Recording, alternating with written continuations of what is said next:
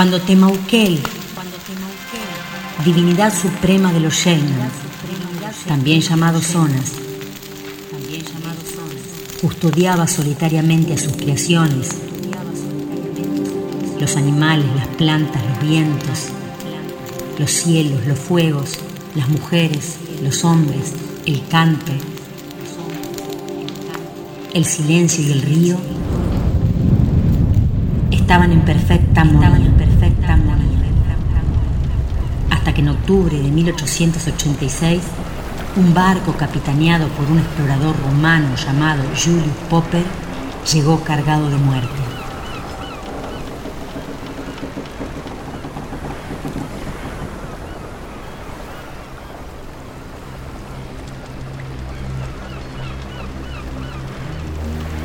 Había sido aventado hasta estos lares por la noticia de que en la Tierra del Fuego abundaba el oro y Popper padecía aquella enfermedad del rey Midas, la del oro que mata de hambre y de sed.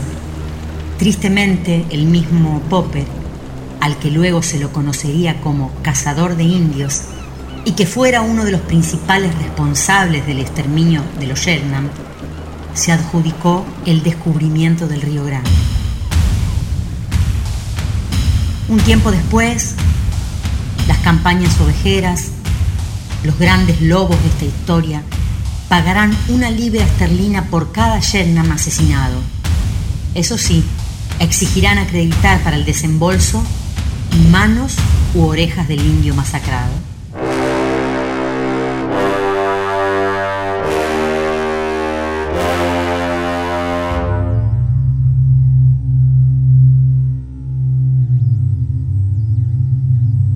Pero para demostrar que la historia no deja de sorprendernos. También se enviaban los cráneos de los aborígenes asesinados al Museo Antropológico de Londres, que abonaba cuatro libras por cabeza. Esto que nos parece sórdido es superado por la exhibición de Shernam en 1889 en París, en una jaula donde eran obligados a comer carne cruda justo en el lugar y en el aniversario del primer siglo de aquella revolución francesa que proclamara el principio de libertad, igualdad y fraternidad.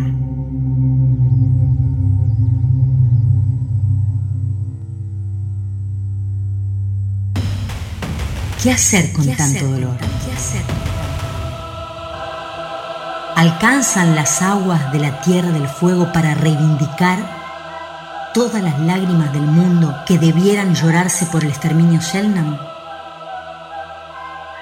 ¿Consigue el tiempo remediar la barbarie o algo sucede en el paisaje, en las almas de los lugares, en las ausencias que crean una energía que busca justicia?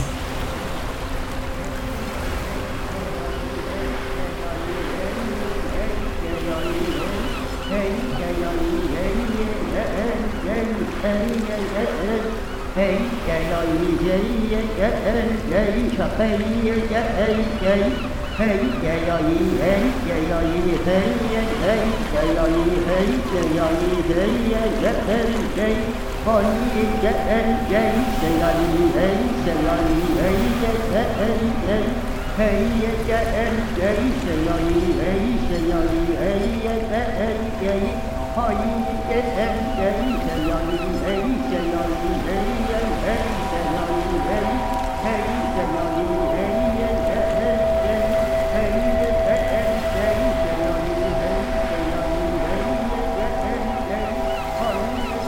El río Grande no olvida estos dolores. Él, que nunca aprendió a leer mapas, que sobrevivió durante siglos entre el carácter de la colosal cordillera y el misterio insondable del mar austral, que sabe del laberinto de la soledad que significa ser un isleño del sur del sur, entre las ausencias presentes de los Shetland y los ecos de los misioneros salesianos que llegaron en 1893 en una contienda de dioses y culturas que tenía como misión evangelizar a los zonas, quitarles su estado salvaje y preservarlos de los depredadores. aquellos estancieros del negocio ovejero y buscadores de oro, quienes promovieron su exterminio de estos aborígenes del Río Grande, que jamás renunciaron a sus mitologías, a sus culturas, a ser ellos. Esto les costó su desaparición.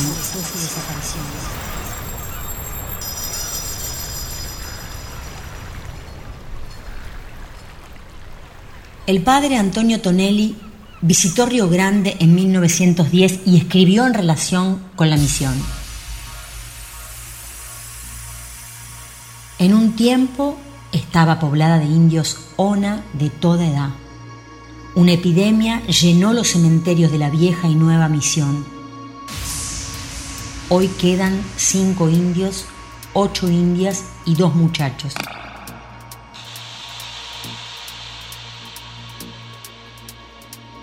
En compensación, se ha llenado con 28.850 ovejas, 300 caballos y cerca de 100 vacas diseminadas en 20.000 hectáreas.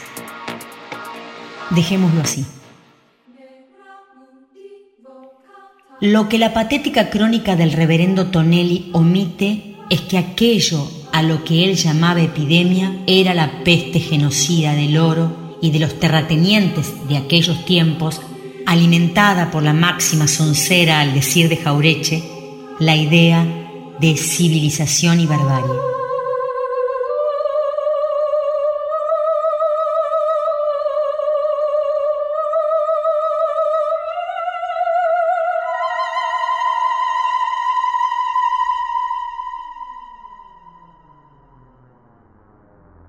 Quisiéramos destacar la pesca, el valor turístico y la importancia de la ciudad industrial que envuelve a Río Grande. Pero hay algo tan poderoso en este río, una música congelada, una cultura y un idioma perdidos, una llamada silenciosa, una montaña invisible de hombres, mujeres y dioses que nos reclaman, como el espíritu de Lola Kephap, conocida como la última Ona, nacida en 1874 en Isla Grande de Tierra del Fuego. Fue la última persona que vivió hasta su juventud la tradición Chelman. Era chamana por herencia de su tío, al que encontrara en un sueño apenas fallecido. Allí le legó su poder a través del canto.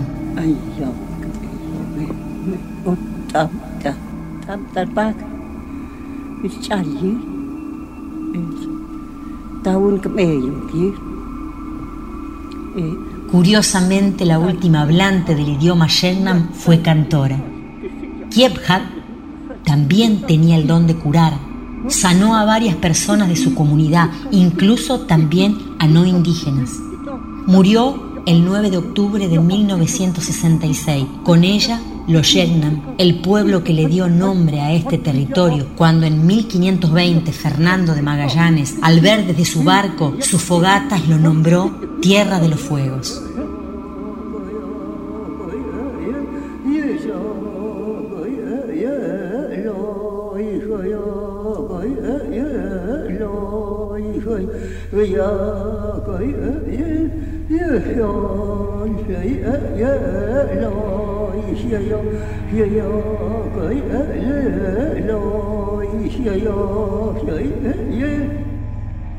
Mamilapinatapay es una palabra del idioma yagán, aborígenes fueguinos, que significa una mirada entre dos personas, cada una de las cuales espera que la otra comience una acción que ambas desean, pero que ninguna se anima a iniciar.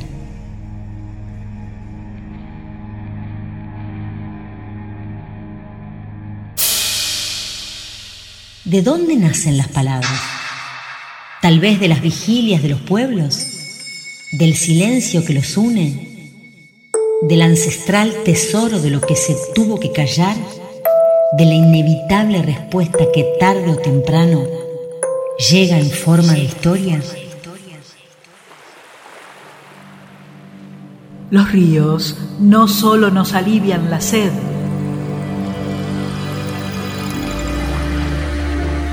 Los ríos también encienden el alma de esas pequeñas patrias culturales que conforman el corazón de la Argentina.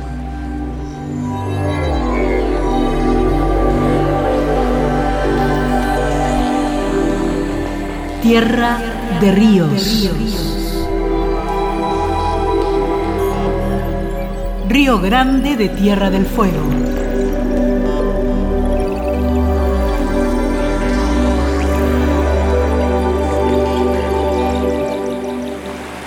Interpretación Casiana Torres.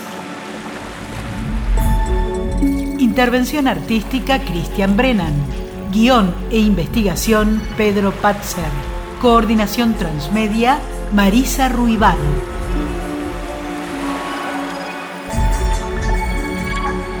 Dirección Nacional DOC Fernando Piana. Nacional DOC, espacio transmedia documental de la radio pública.